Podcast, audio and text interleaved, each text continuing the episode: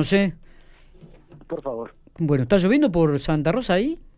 Efectivamente, Acá está también. lloviendo. Ahora en este momento estoy mirando por la ventana en la Cámara de Diputados, llueve de manera torrencial. Vos, Acá yo, cae, caen bastantes gotas también. ¿eh? Bueno, contanos un poco, Espartaco. Estuviste trabajando mucho en este proyecto, te interesaste desde un primer momento, hubo una adhesión al final eh, desde la provincia de La Pampa. ¿Qué, qué lecturas haces al respecto y bueno, y qué es lo que viene ¿no? con respecto a este tema? Bueno, es más o menos como, como lo que mencionás, digamos, nos interesamos allá por el año 2017, cuando se sancionó la ley nacional de, de uso paliativo y del cannabis medicinal, ley nacional que fue reglamentada luego en la gestión del expresidente Macri. A mi entender, esa reglamentación fue una reglamentación restrictiva, se dificu- dificultaba la aplicación, de hecho, ha sido muy pocas adhesiones en, en las provincias porque era dificultoso, digamos, llevar adelante, además de dificultoso, era solamente para una patología, era para epilepsia refractaria, no establecía la regulación del, autocon- del autocultivo, tampoco hablaba de la venta en farmacias. Todo eso se fue reglamentando con posterioridad en esta gestión presidencial, que entiendo es mucho más abarcativa y hizo que nosotros pudiéramos adherir a, a esta ley, que lo hicimos la semana pasada, Sí.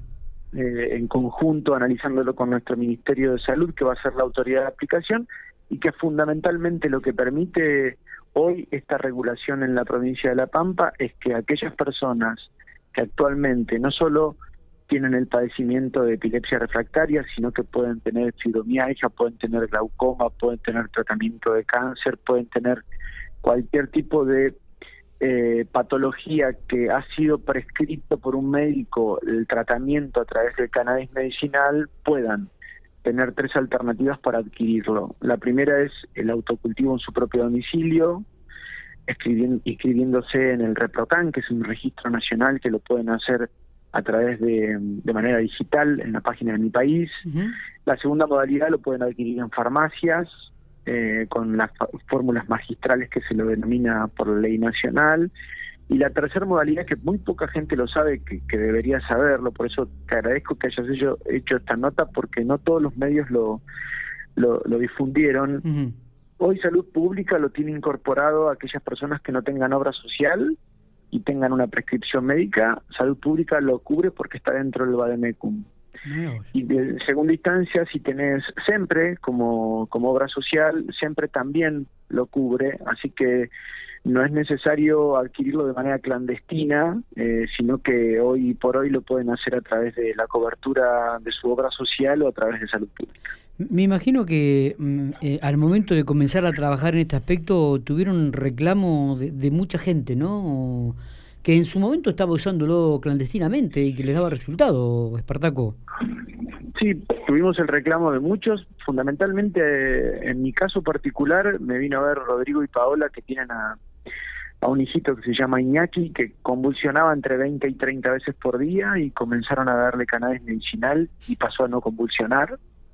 Entonces, ahí ante la evidencia científica, eh, se acaba la discusión doctrinaria o de izquierda y derecha, digamos, ¿no? Sí, sí. Eh, y luego me invitaron a dos capacitaciones a las cuales asistí en la Universidad de La Pampa y, y en la vieja usina acá en Santa Rosa, donde hubo testimonios de distintas personas con distintas patologías que aplicándose cannabis medicinal veían mejorada su calidad de vida.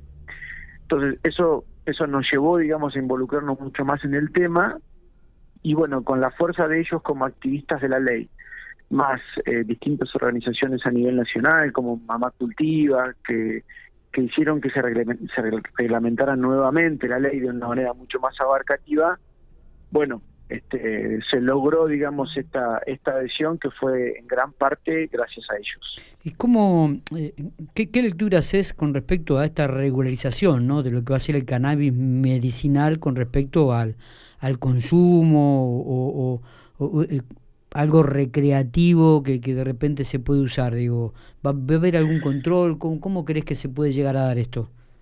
Mira, cuando comenzamos la discusión, allá por el año 2017, Sí, incluso a nivel nacional, se pretendió mezclar los temas, ¿no? Es decir, bueno, si uno avanza con la legalización del cannabis medicinal es la puerta de entrada a la despenalización de la tenencia para consumo recreativo de la marihuana. Nosotros nunca mezclamos los temas, primero porque son dos temas bien diferentes. Reciente mencionaba, digamos, la evidencia científica, ya no se discute más esto, este, ni en el mundo ni acá, que evidentemente hay que estudiar mucho más la planta en términos curativos, ¿no? O paliativos de distintas dolencias. Esto lo dice la medicina, no lo digo yo. Ahora, la otra discusión que creo que el presidente ha dicho que se tiene que llevar adelante, yo considero de la misma manera, es un tema de código de fondo, por lo tanto nuestros legisladores nacionales deberán ver la posibilidad de avanzar en esta discusión, que tiene que ver con, con la despenalización de la tenencia para consumo para uso recreativo, que hoy vemos que hay algunos candidatos a legisladores de la ciudad de Buenos Aires, o mejor dicho, candidata, que plantea la diferenciación en lugar de dónde podés este, fumar y donde no, pareciera que hubiera una dualidad, digamos, de Palermo o una villa, cuando en todo caso la discusión debería estar dada si el consumo es problemático o no es problemático, ¿no? Eh, pero es una discusión nacional a la cual nosotros no mezclamos en este tema, primero porque no nos compete, somos legisladores provinciales, y segundo porque creo que iba a traer aparejado que algunos legisladores no acompañaran el proyecto y por suerte este proyecto del cannabis medicinal salió por unanimidad. Bien. Eh, cambiando un poquito de tema, eh, otro, otro tema que es de interés y en el cual estuviste también participando. En el 2020 presentaste un proyecto, no sé si en forma conjunta con algún otro diputado, solicitándole al Ente Nacional de Comunicaciones, a ENACOM, que incorpore a Canal 3, eh, la televisión pública pampeana, en, en DirecTV, que, que DirecTV lo incluya a Canal 3 en la grilla de sus canales. Ah, ¿Hubo alguna respuesta al respecto? ¿Se sigue trabajando en esto? Sí, la verdad que presentamos un proyecto para que se cumpla la ley de medios en, su artículo cuarto, creo que establece la obligatoriedad de que estas señales este, incorporen en su grilla sin codificar canales locales, eh, como es el caso de provinciales, digamos, como Canal 3, ¿no? Y lo hicimos el año pasado, lo aprobamos la resolución también por unanimidad. Es una vieja data que viene peleando la provincia de La Pampa. Nosotros lo que hicimos fue reforzarlo sobre todo porque tenemos un representante en ANACOM, que es Alejandro Gijena, que es representante de nuestra sea, es integrante en ANACOM, pero es un compañero que, que fue asesor del ex gobernador Carlos Berna, digamos, es una voz más nuestra dentro de este organismo, que es el órgano de Contralor, digamos, que, que fue, nos enteramos el domingo, que notificó a DirecTV la, el cumplimiento de la resolución que presentamos y de los pedidos que seguramente nuestro gobernador ha hecho porque, repito, es una, lucha histórica que venimos dando. Y, bueno, ojalá que, se cumpla con la ley de medios y que estas grandes cadenas internacionales de, de, televisión o de plataformas digitales de comunicación cumplan con una ley que está en vigencia y que establece retransmitir los contenidos locales, digamos, ¿no? a, mí a mí no me interesa tanto ver cómo la, la televisión qué sé yo, de otros países y demás, me interesa mucho más poder tener la posibilidad de, conocer qué sucede en mi, provincia, ¿no? Y Canal 3 es un reflejo de eso. Está bien. Eh, la última, Espartaco, estamos ya en los caminos final a, las pasos que se van a realizar este próximo domingo. ¿Qué, qué lectura haces este, sobre, sobre este últimos metros que quedan aquí para el cierre de campaña?